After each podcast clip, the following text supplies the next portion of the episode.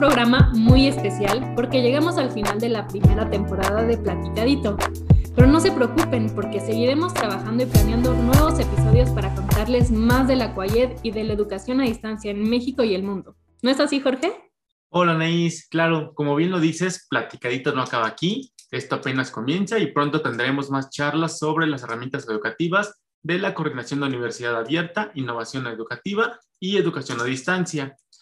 Anaís, ¿recuerdas cómo comenzamos este programa? Para ustedes que nos escuchan, les contamos un poquito de, esto.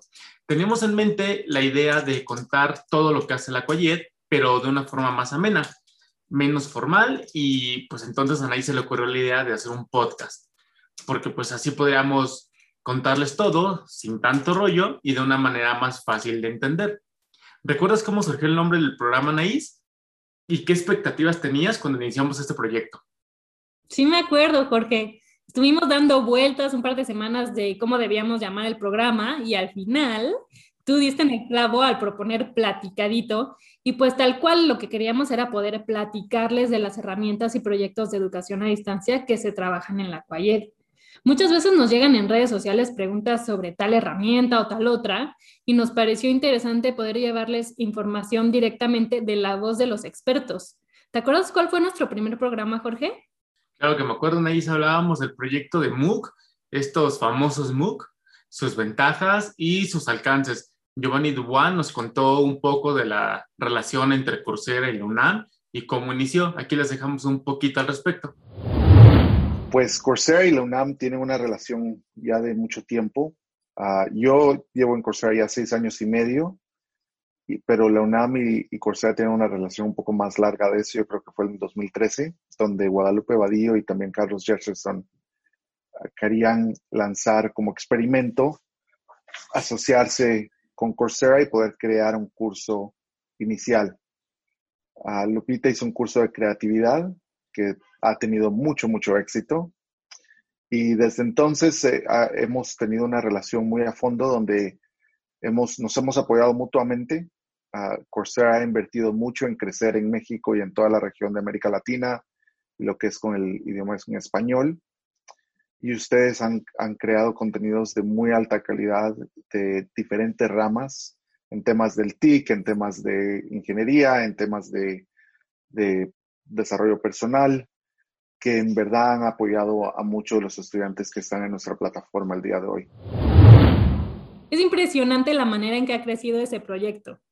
Otro de nuestros primeros programas se lo dedicamos, ¿te acuerdas Jorge?, al Observatorio de Datos, en donde Gerardo Moreno nos platicó sobre el objetivo de esta plataforma que alberga los datos relacionados con el sistema de educación a distancia de la UNAM.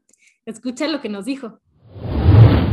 Pensemos que el Observatorio de Datos es un centro donde se investiga, donde se analiza, donde se registran objetos, eventos o situaciones tanto de carácter natural, astronómico o social. Claro que en este caso es de, orden social, particularmente de los datos del SUAYET y en cifras institucionales y de carácter oficial de la UNAM hacia la comunidad.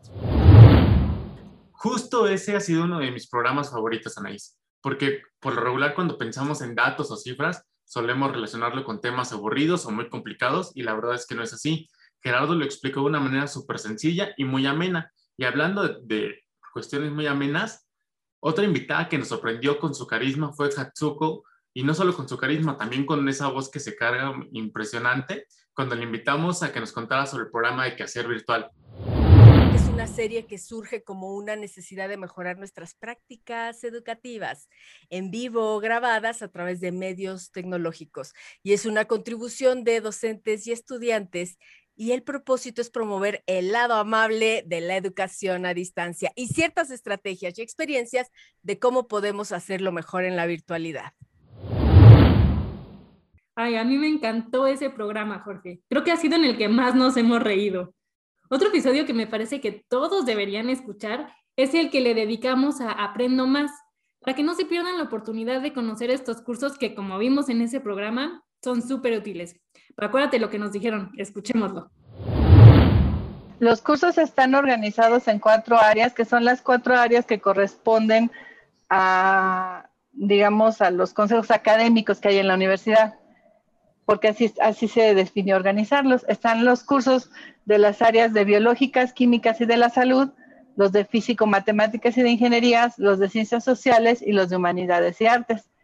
En los de biológicas, químicas y de la salud están los cursos que hablan de alimentación, de medicina, de, psicología. Hay muchos de psicología que tenemos en Aprendo Más para manejo de emociones, este, para conductas adictivas, para crianza. Eso es en, el área de salud. En el área de físico-matemáticas tenemos algunos, eh, la mayoría relacionados con el uso de herramientas tecnológicas, como el, los muy populares de Office y de Google, del correo y los del uso del smartphone.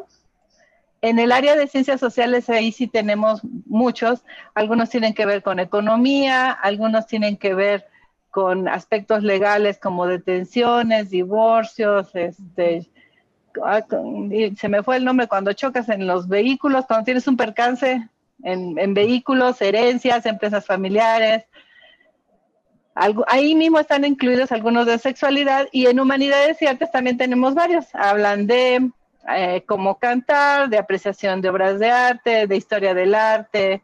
Eh, ahí está inclusive el de ortografía, que es el curso más popular de todos, es el que más usuarios tienen, aprendo más, el de ortografía para principiantes. Eh, y algunos otros para uso de herramientas educativas como el de Sotero y el de grabar videos, el de exposición oral. Esas son las cuatro grandes áreas en las que están divididos los cursos. Pues ahorita viendo hacia atrás, Anaís, me doy cuenta de la gran cantidad de información valiosa que nos han compartido los invitados. Y a nosotros se nos está pasando también de volada, así como se nos está pasando ahorita que llegamos a la mitad del programa. Y hoy les tenemos una selección musical muy especial, porque ahora con esto de las redes sociales, en especial con TikTok, es muy común que se pongan de moda ciertas canciones. Así que hoy les tenemos algunas de las canciones más pegajosas en esta red social. Vamos a escucharlas.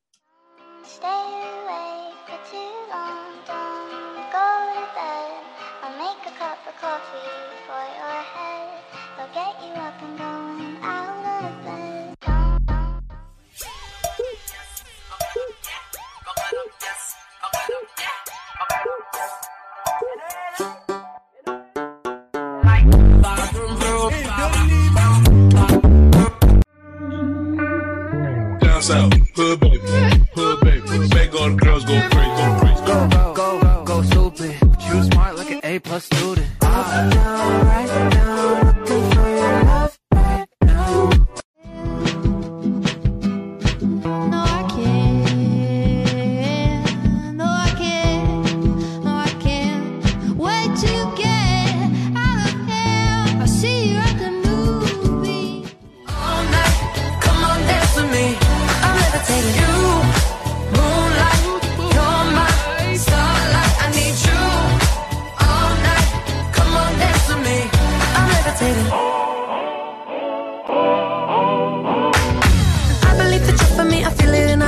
see us written in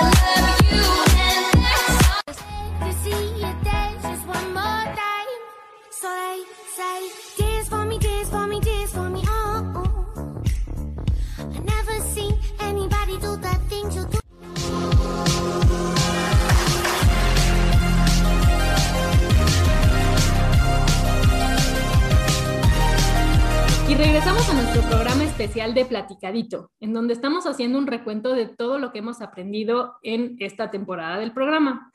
Y bueno, para mí creo que uno de los programas en donde más he aprendido fue el de los orígenes del sistema de universidad abierta y educación a distancia.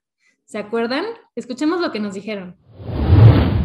El, primer modelo de universitario de educación abierta en Iberoamérica fue justamente este que se implementó en México a través de la, de la Universidad Nacional.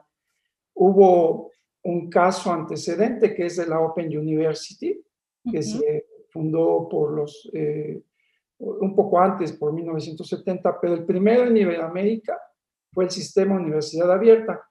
En la universidad había ya ejemplos de educación abierta, especialmente a través de la escuela para extranjeros.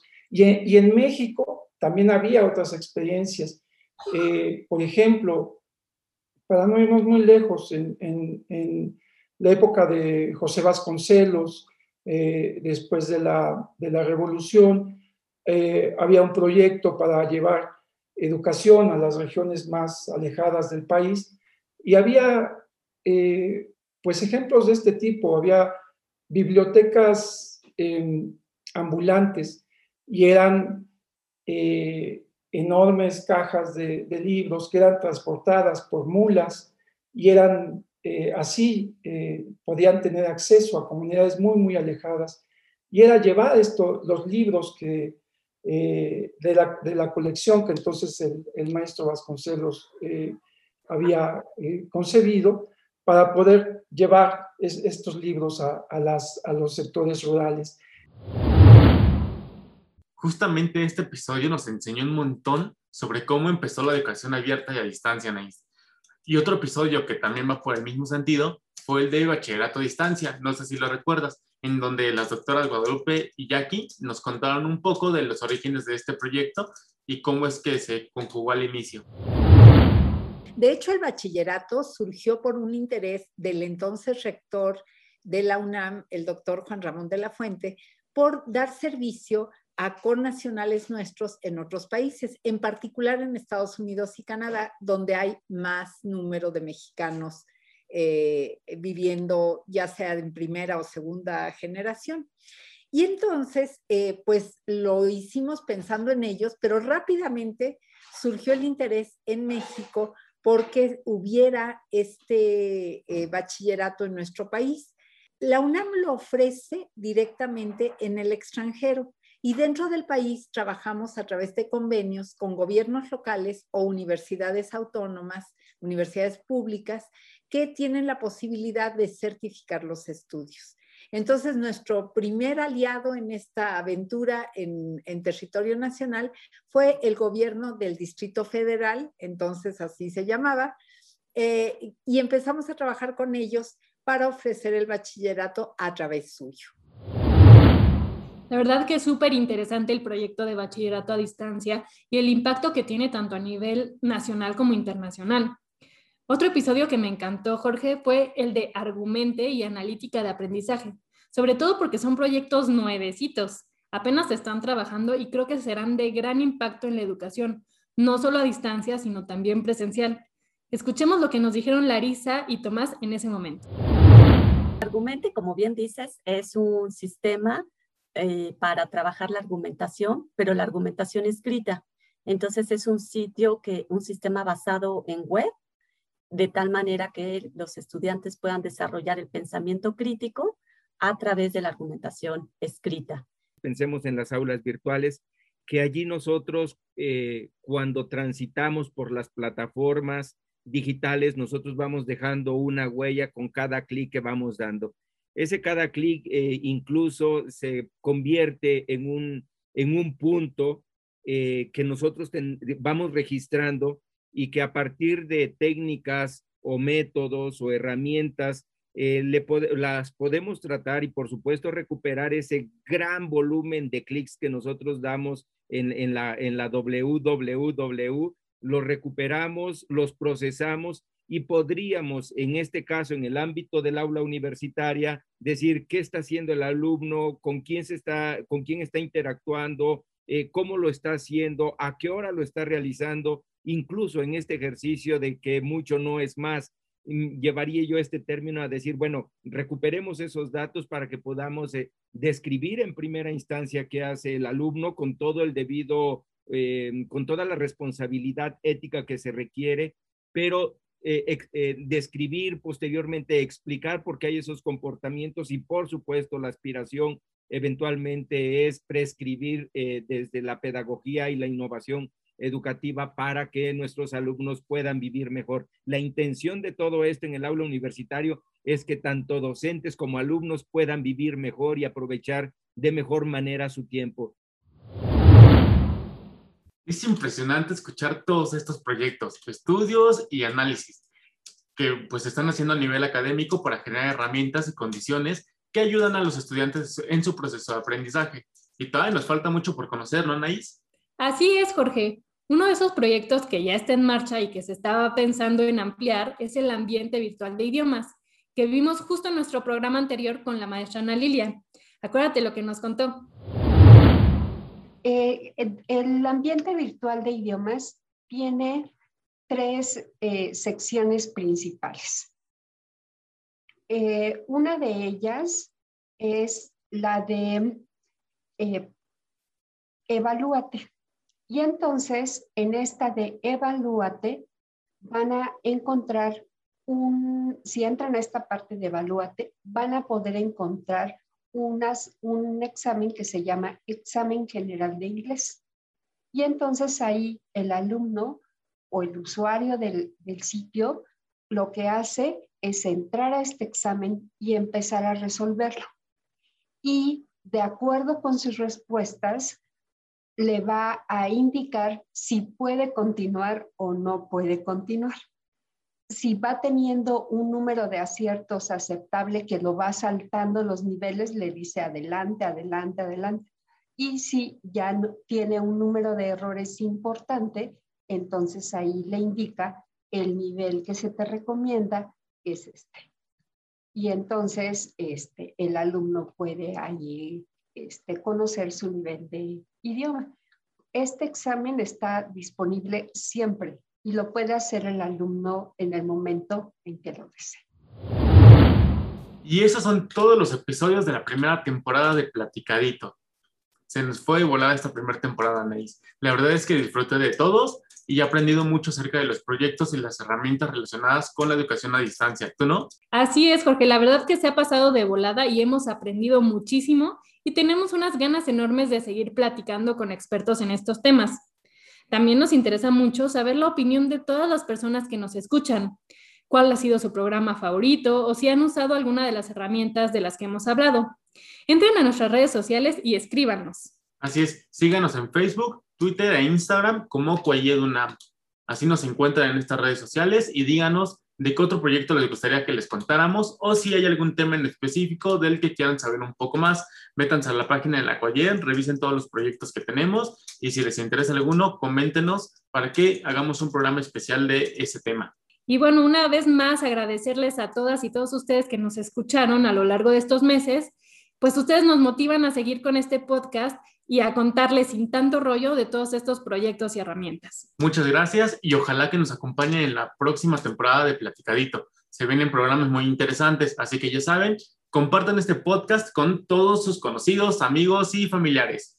Hagamos que toda la comunidad universitaria conozca las herramientas digitales y proyectos de la Coyet, porque justamente son para todas y todos ustedes. Hagamos uso de ellas. Y esto es Platicadito y nos escuchamos en el próximo episodio de la segunda temporada. Los esperamos a todos. Chao. Los esperamos.